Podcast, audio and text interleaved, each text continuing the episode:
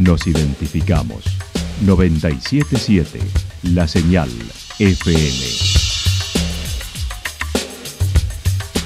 Valle de Calamuchita, Córdoba, Argentina.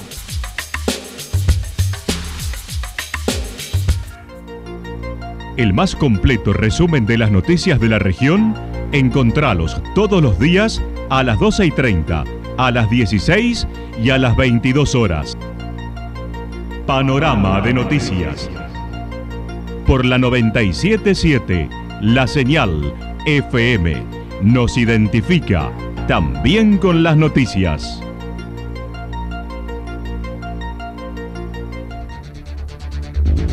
Municipalidad de Villa del Lique. Una forma de vivir. Gestión Ricardo Zurdo Escole.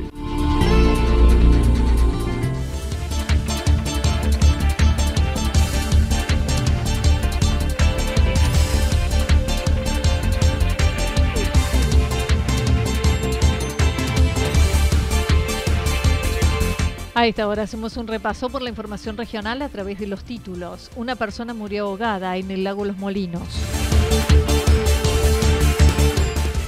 A juicio por prescribir cannabis medicinal.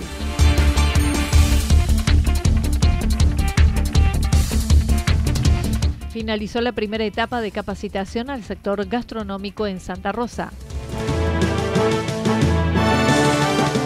La actualidad en síntesis. La actualidad en síntesis. Resumen de noticias regionales producida por la 977 La Señal FM.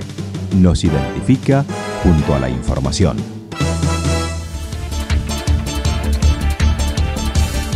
Una persona murió ahogada en el lago Los Molinos. En el fin de semana largo y con gran presencia de turistas tuvo un fallecimiento el domingo alrededor de las 17 horas. Un grupo de amigos se encontraba pescando en el lago Los Molinos cuando uno de los integrantes del grupo no sabía nadar. Se introdujo al agua caminando pero llegó a un sector de barranca donde no hizo pie y se ahogó. El comisario inspector Beltrán así lo explicó. Eh, de hecho sucedió el día domingo alrededor de las 17 horas donde un grupo de amigos fueron a pescar al lago de los, Molinos y uno de ellos intentó buscar eh, un mejor pique, quiso cruzar una punta de la bahía hacia el otro lado y bueno, en un momento se encontró con un, esos accidentes geográficos que hay debajo del agua, una, una de esas este, barrancas eh, y bueno, ahí no sabía nadar y eh, lamentablemente este, se ahogó los mismos compañeros que se encontraron en el lugar este, se, tiraron al agua a sacarlo y le hicieron las primeras reanimaciones, pero no, no pudieron recuperar los signos vitales. Y bueno, un momento después se llegó la ambulancia, el personal policial, y bueno, no, no lamentablemente no se lo pudo, eh, no, se lo pudo, no se lo pudo salvar la vida. Sucedió a 15 metros de la costa. El hombre de 37 años era de Jujuy, aunque hacía cinco meses vivía en Villa General Belgrano. Muchacho este es oriundo de, de Jujuy, pero está hace cinco meses que está viviendo acá en Villa General Belgrano.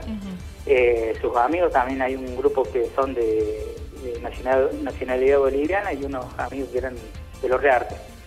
Son todos conocidos porque trabajan en la misma el mismo rubro y bueno, ese domingo este, quieren ir a pescar, pasar la tarde juntos y bueno, sucedió esto. Mientras tanto, hubo mucha gente circulando en las rutas, se registraron algunos accidentes, pero no pasaron a mayores, señaló. En lo que hace a delitos contra la propiedad, en Villa General Belgrano denunciaron el robo en una cabaña que ingresaron cuando los turistas no se encontraban. Se llevaron dinero en efectivo y celulares. Eh, se recibió una en Villa General Belgrano, eh, donde sujetos ignorados ingresaron a una cabaña este, en horas de la noche se trajeron, en el momento que, que los turistas habían salido al centro, ¿no? Eh, se trajeron dinero en efectivo y un teléfono celular y bueno, eh, momento después se procedió al secuestro de un vehículo a una cuadra del lugar que, tiene pedido de, secuestro de la, de la ciudad de Córdoba y bueno, un hecho que se está investigando porque posiblemente podría estar relacionado a eso.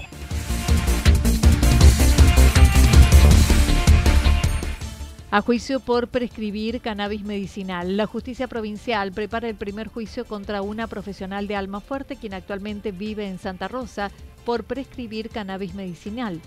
En el expediente la principal responsable es la psicóloga Milena Pozo, quien en noviembre del 2017 recetó cannabis medicinal fue denunciada por la paciente. Así lo manifestó la profesional. En noviembre de 2017, de por sí 2017 fue un año complejo y muy sonado en cuanto al cannabis medicinal en nuestra provincia, porque eh, previo a la situación mía se había dado lo de las clínicas del cannabis, lo de la comunidad canábica de Córdoba, también nacionamientos y procedimientos muy estruendosos y muy escandalosos, ¿no? Recordemos que en Córdoba tenemos fiscalías de lucha contra el narcotráfico y la famosa FPA, que es la Fuerza Policial Antinarcotráfico. Eh, entonces, habían estado como con mucha actividad este año y em, después yo me entero que esto se inicia a partir de que una paciente que me había pedido por favor lugar en el consultorio, que la atendiera para hacer terapia conmigo en el consultorio de Río Tercero. Y eh, que necesitaba cannabis porque tenía diagnóstico de fibromialgia, a los dos días más o menos de tomar el aceite, tuvo algunos síntomas, fue a la mm, guardia del hospital de Río Tercero, dijo que los síntomas que eso tenía, en vez de, entonces la médica, en vez de calmarla y ocuparse en tal caso de lo que necesitaba la señora, cuando la señora le manifiesta que estaba tomando aceite de cannabis, el planteo de la doctora fue vaya y denuncia a esa psicóloga. Las imputaciones en la causa son comercialización de estupefacientes agravada por la cantidad de personas, ya que incluyeron a tres cercanas para cambiar la carátula, lesiones leves y ejercicio ilegal de la profesión. Una paciente le solicitó el turno para que atendiera por fibromialgia, le indicó cannabis medicinal, unos días después tuvo algunas complicaciones por lo que fue al hospital y una médica la atendió y atribuyó su estado al derivado del cannabis. La médica dijo que denunciara a la policía, por lo que el fiscal decidió investigarla a ella, a su familia, sus ingresos y demás. La mañana del 9 de noviembre ingresaron policía antinarcotráfico a su domicilio y les brindó el aceite de cannabis y la llevaron detenida secuestrándole elementos varios. El fiscal habrá pensado que tenía un nuevo caso estruendoso y bueno, empezaron una supuesta investigación Digo supuesta porque cualquiera que investigara un poquitito iba a saber cuál era la dinámica de mi familia. Nosotros en ese momento vivíamos en Alma Fuerte, en Barrio Pinares. ¿Cuál era la dinámica en cuanto a actividades, actividad laboral, quiénes integrábamos la familia? Bueno, de hecho me investigaron mi cuenta de banco, mis tarjetas de crédito, o sea que tranquilamente podrían haber analizado que yo era una trabajadora como lo soy, lo sigo siendo y siempre lo fui. El asunto es que el, 7, el 9 de noviembre perdón, de 2017, a las 7 y 10 de la mañana, sentimos como una explosión en la puerta de casa, levantándonos para ir a trabajar, o sea, por desayunar, toda esa dinámica que tenemos cuando vamos a trabajar temprano. Em, entran, no sé, más de 30 encapuchados a casa con unas armas gigantes, con cámaras a los gritos descontrolados eh, bueno, yo tratando de que se calmaran, diciéndoles hay una bebé arriba, porque arriba estaba mi nieta de menos de un año, cálmense, tranquilícense. Cuando me dicen que iban por una denuncia de cannabis medicinal, les dije, sí, yo tengo aceite, acá está, y se los di. Al día siguiente la liberaron, pero cada 15 días debe presentarse en la comisaría de Santa Rosa. Milena Pozo mencionó nunca comercializó aceite de cannabis como un negocio, sino de su trabajo profesional es de donde vivía, en cuatro consultorios en Río Tercero, Almafuerte, Embalse y Santa Rosa. En, en marzo del 2017 se aprobó la ley de cannabis medicinal en Argentina. En noviembre del 2019 se presentó al fiscal elementos para no elevar la causa a juicio. Aclaró no se debe considerar el aceite de cannabis como estupefacientes mencionó, hay prejuicio y desconocimiento por parte de los médicos. Deben cambiar el discurso hegemónico del guardapolvo blanco. Y yo creo que ese es el punto, ¿no? Los médicos y médicas primero tienen que tomar conciencia de lo que significa el poder del discurso médico hegemónico, el poder del guardapolvo blanco, como decimos, ¿no? Entonces, em, a partir de aquí, si un médico o médica le dice a una persona esto te hace mal, la persona no lo va a cuestionar, no lo va a objetar, ¿no? Porque hay un, un discurso asentado y, sostenido y legitimado, ¿no? Entonces, digo, no quiero eh, generar un problema con amigos y amigas médicos con quienes incluso coincidimos en esta mirada, pero sabemos positivamente que hay muchísimos medicamentos alopáticos de la medicina tradicional que sí generan muchísimo daño. El juicio iniciaría el jueves 2 de diciembre en Río Tercero, pero se aguarda una nueva fecha por inconvenientes de agenda de una de las profesionales.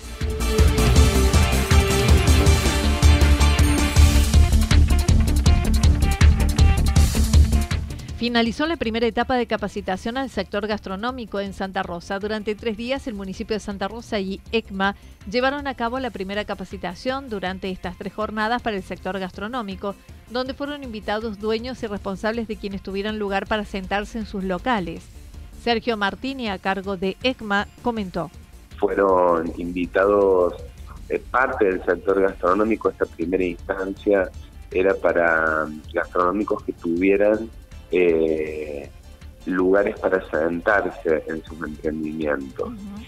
Eh, y bueno, hubo una, una muy buena participación de, del sector. Eh, estaba apuntado en esta primer, en este primer paso que, iniciamos, que decidimos dar, estaban invitados los dueños y los responsables de los lugares quienes tomaban decisiones y, la verdad que como te decía la convocatoria fue muy buena y la participación fue muy buena también. Fueron tres días, fueron lunes, martes y miércoles 15, 16 y 17 de noviembre eh, por la mañana de 9 a 12, 2 y media. Y la verdad que empezamos eh, esta capacitación la armamos bueno con el equipo de la escuela y con la participación y la colaboración de, un amigo que es especialista en gestión, Sergio Fernández. El mentor de la Escuela de Gastronomía mencionó se busca gestionar la experiencia que se lleva el cliente a nivel global cuando ingresa a un local desde la recepción.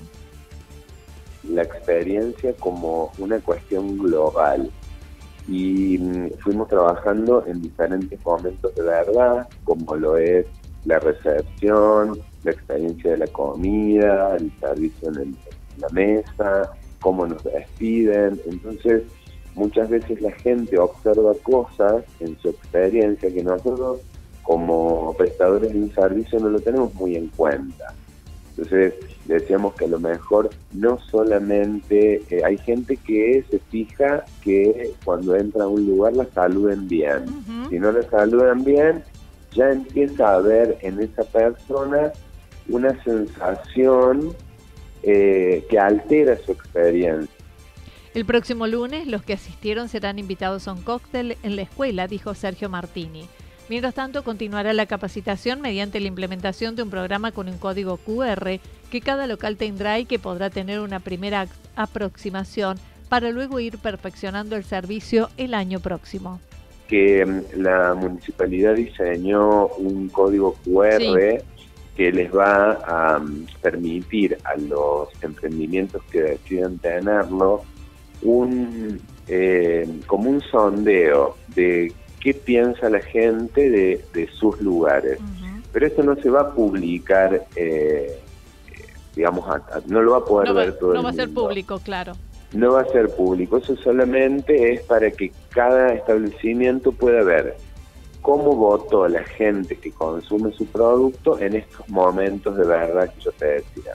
En la recepción, en la comida, en el servicio, en la despedida.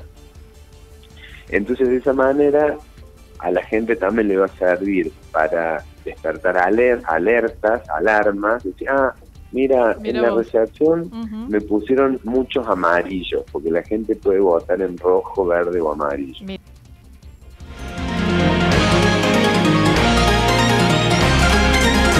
Toda la información regional actualizada día tras día.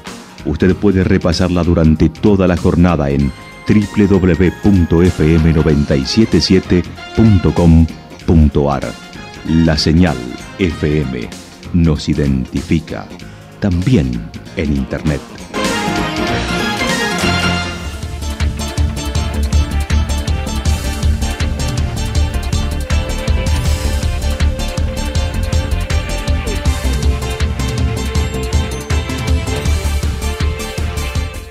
El pronóstico para lo que resta de la jornada indica algo nublado, temperaturas máximas que estarán entre 26 y 28 grados. El viento estará soplando del sector noreste entre 13 y 22 kilómetros por hora. Para mañana miércoles anticipan parcialmente nublado, temperaturas máximas entre 28 y 30 grados, mínimas entre 14 y 16, el viento del sector nor-noroeste entre 13 y 22 kilómetros por hora, con ráfagas de viento hacia la noche de entre 42 y 50 kilómetros por hora. Datos proporcionados por el Servicio Meteorológico Nacional. Municipalidad de Villa del Lique. Una forma de vivir. Gestión Ricardo Zurdo Escole. Lo que sucedió en cada punto del valle. Resumimos la jornada a través del informativo regional en la 977. 977 La Señal FM.